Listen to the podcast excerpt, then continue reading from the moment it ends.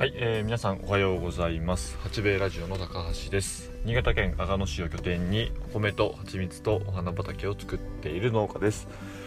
その農家が自身の滑舌の改善とトークスキルのアップを目指して始めた八兵衛ラジオ。えーと本日のテーマはえーと阿賀野市のカンパーニュさんで蜂蜜を使ったパンが売れていますというお話をしたいと思います。えーとですね以前ちょっとラジオで喋ったかちょっとわからないんですけども、多分インスタ、インスタの方でちょっと投稿したんですけれども、まあ、長野市にあります、えっ、ー、と、ショコラティさんっていうですね、えっ、ー、と、チョコレートで有名な、えー、まあ、お菓子屋さんがございまして、その中のグループの中の一つというか、ショコラティさんがあって、そのパン部門、パンをあの、まあ、要は製造して販売する部門に、えっ、と、カンパーニュさんっていう、えパン屋さんがあります。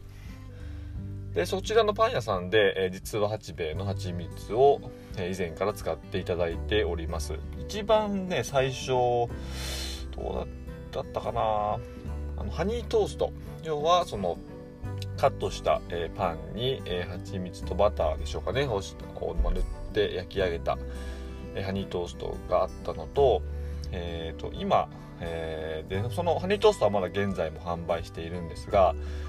先日そのテレビ新潟のまあローカル放送でですね、まあ、八千代コースターという、まあえー、バラエティーなのか、まあ、情報番組なのかちょっと私詳しいところまではちょっとわからないんですけれどもその八千代コースターの中でパン特集がございました。その中であのー、なんでしょうかねその、まあ、世界一になったパン屋さんの方がまあ選ぶ、えーまあ、新潟県内の要は何て言うかな美味しいパン屋さん紹介みたいな ちょっとあのざっくりなした紹介で、え申し訳ないんですがその中の一つで、えーとま、3店舗があったんですがその中の一つで、えカンパーニュさんが、え取り上げられておりましたと。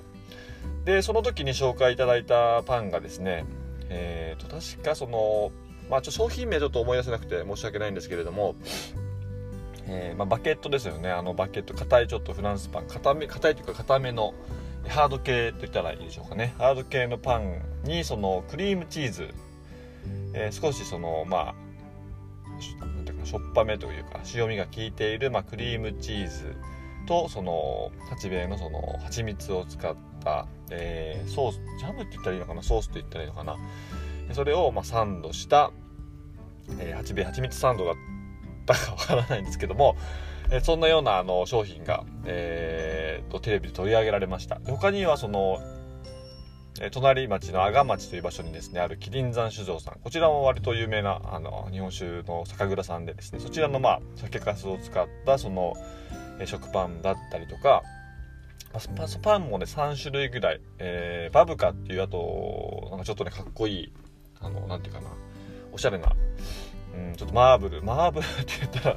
いやちょっとちょっと表現ができないですね。うまく表現できないんだけども、ちょっとかっこいいね、あの、えー、チョコレートか何かを練り込んだような、えー、マーブルチックな、え、パン、バブカっていうパンと、その、キリン山さんのお酒を使ったパンと、八兵衛の蜂蜜のパンと3種類も紹介していただいたんですね。そのテレビに出,、ま、出ますというのは、その、えーと、カンパニーの、まあ、平岩さんっていうそのパンのパティシエパンパティシエっていうかそのパンのシェフの方からご連絡をいただいていて、えー、まあ、録画してみたんですけれどもいや結構ね美味しそうに映っていていたのと、えー、まあ、その出演されていた方たちもまあ美味しいと。でその八兵衛のパンに関して言えばそのチーズのそのしょっぱさとその蜂蜜の甘さがいい具合にその、まあ、マッチしてこれはうまいと。いうことを、えー、放送しておりましたのでその日ねあの子供のサッカーの迎えに行った帰りにもすぐパン屋さん走ったんですけども、ま、んまと完売という風になっておりました、まあ、嬉しい悲鳴でですねあのその後何度かまあ売ったんですけどもタイミング悪くいつも完売ということだったんですがえっ、ー、と昨日じゃないの昨日かな？4月の月末今日2日だから一昨日か、えー、30日に、まあ、あの納品ろいろ回っていて、えー、その、まあ、ショコラティさんに、まあ、その蜂蜜を置かせていただいておりますので、まあ、そこの納品と際ですね、そのカンパニュさんもちらっとまあ覗いたら、まあ、その、八兵衛の蜂蜜を使ったパンがありました。まあこれはスマホをしめしめと思いまして残りね2つしかなかったんですよでもやっぱりまあ売れ筋らしくてですねあのー、2つ全部私買って帰ってきましたであの1つはねもうすぐ車で食べたんですけれども美味しかったですね。やっぱり自分のではやっぱりその思いつかないその使い方というか蜂蜜とパンっていうのはすごく相性がいいんですけれどもそこにですねチーズやっぱ乳製品と蜂蜜の相性もいいので、まあ、相性がいいものが全てまあひっくるめなんだろうひっくるませられたというかまあ全部まとめてしまったパンというかでも美味しかったです。でその何ていうかな、うん、蜂蜜っていうとどうしても甘いイメージがやっぱりあるんですけどもそこまでねあの実は甘くなくてですねあのちょうどいいなんていうかなあのバランスなんでしょうねきっとそれは本当にそのシェフの方のま腕だと思うんですけども